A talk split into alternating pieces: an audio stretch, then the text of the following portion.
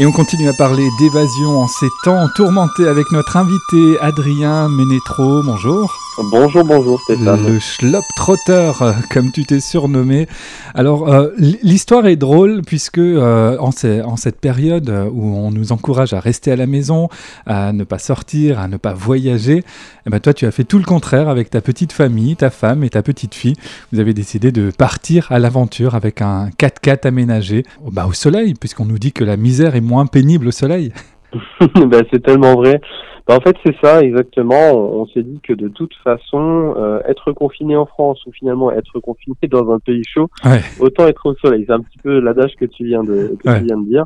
Euh, et puis en fait, non, mais on avait, on avait déjà ce projet de voyage. Et, euh, on s'est dit en fait, Covid pas Covid, c'est peut-être euh, finalement pourquoi pas entre guillemets le bon moment euh, en tournant les choses à notre avantage, puisque ça nous permet euh, bah, déjà qu'il y ait moins de monde là où on va. Et puis euh, d'autre part, euh, c'est géré un petit peu différemment dans les autres pays. Alors on a toujours les gestes barrières, les distanciations, le masque, les solutions hydroalcooliques, etc. Et de toute façon, on, vit entre guillemets dans notre 4x4, donc bah, on, est relativement protégé, autonome et puis un peu seul au monde.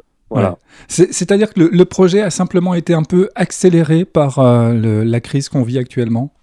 Alors accélérer, euh, oui, euh, oui, oui, accélérer. C'est vrai qu'on projetait de faire ça plutôt euh, euh un peu plus tard, mais les choses ont changé puisqu'au début on, on s'était dit qu'on allait voyager bah, comme on le fait d'habitude avec un sac à dos et puis aller de pays en pays.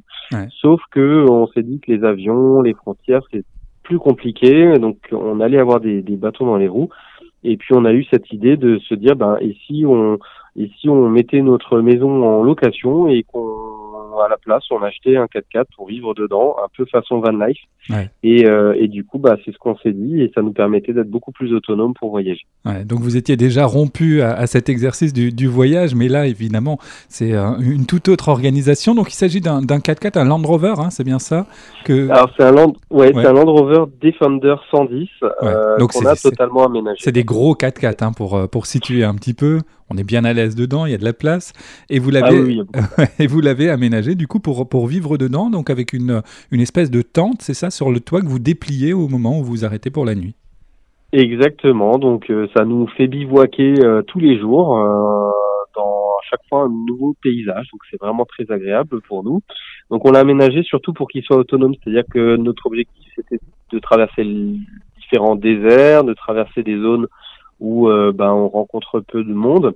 Euh, donc on a fait en sorte de l'équiper pour être le plus autonome. Aujourd'hui, on tient 15, 15 jours à peu près en, autonomie, puisqu'on a une réserve d'eau, on a de l'électricité euh, avec, des avec un panneau solaire, on a effectivement bah, donc notre tente sur le toit, se déplie en, en, moins de 5 minutes.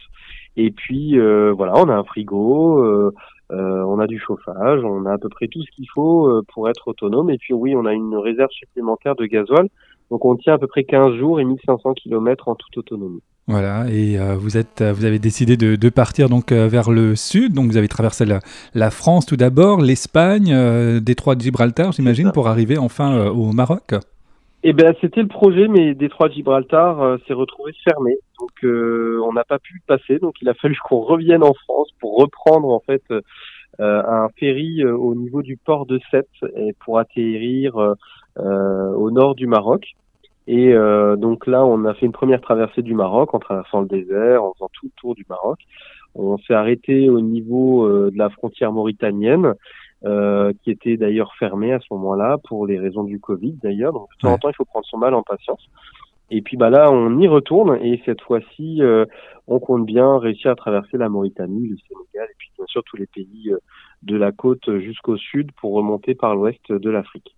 Euh, comment ça se passe justement cette période avec toutes les formalités où c'est difficile de sortir ou de rentrer dans, dans, un territoire, notamment avec un véhicule, et les, tous les risques de fermeture de frontières également au moment où vous êtes sur place?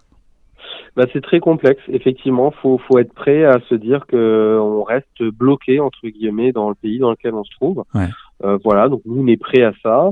Euh, comme on l'a dit tout à l'heure, c'est tout de suite plus agréable au soleil entre guillemets et puis, euh, et puis surtout on rencontre beaucoup de gens quand on fait ça.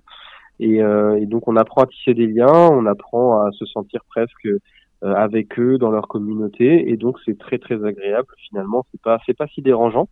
Mais par contre il faut, il, voilà il faut faut être prêt à se dire que ben quand on a prévu quelque chose il peut qu'il y ait des euh, des, des, des, bouleversements de situation euh, à tout moment. Ouais, donc le, le secret, c'est d'accepter finalement que les règles du jeu changent en, en cours de partie, et puis finalement s'adapter à ces nouvelles règles. Exactement. Il faut s'adapter et surtout se tenir informé euh, quotidiennement, puisque une, une, annonce qui est faite euh, une semaine, la semaine suivante, si ça se trouve, il y a un changement. Ouais. Euh, voilà, sur, sur tout un pays. Quoi. Ouais. Ce qui n'est pas évident quand on est au milieu du, du Sahara, par exemple. Eh ben, eh ben oui et non. C'est-à-dire que finalement, il y a très peu de zones pour l'instant. On a rencontré très peu de zones où on n'avait pas la 4G ou au moins la 3G. Donc ouais. même dans le Sahara. Alors dans le Sahara, euh, il faut savoir que, alors par moment effectivement, on est un peu coupé du monde, mais euh, voilà, il suffit de, de, parcourir un peu de route et puis et puis on retombe sur un petit peu de réseau euh, qui permet toujours de se tenir au moins informé ou de passer un appel si on est en détresse. Ouais, donc vous vous n'êtes jamais finalement euh, complètement seul au monde.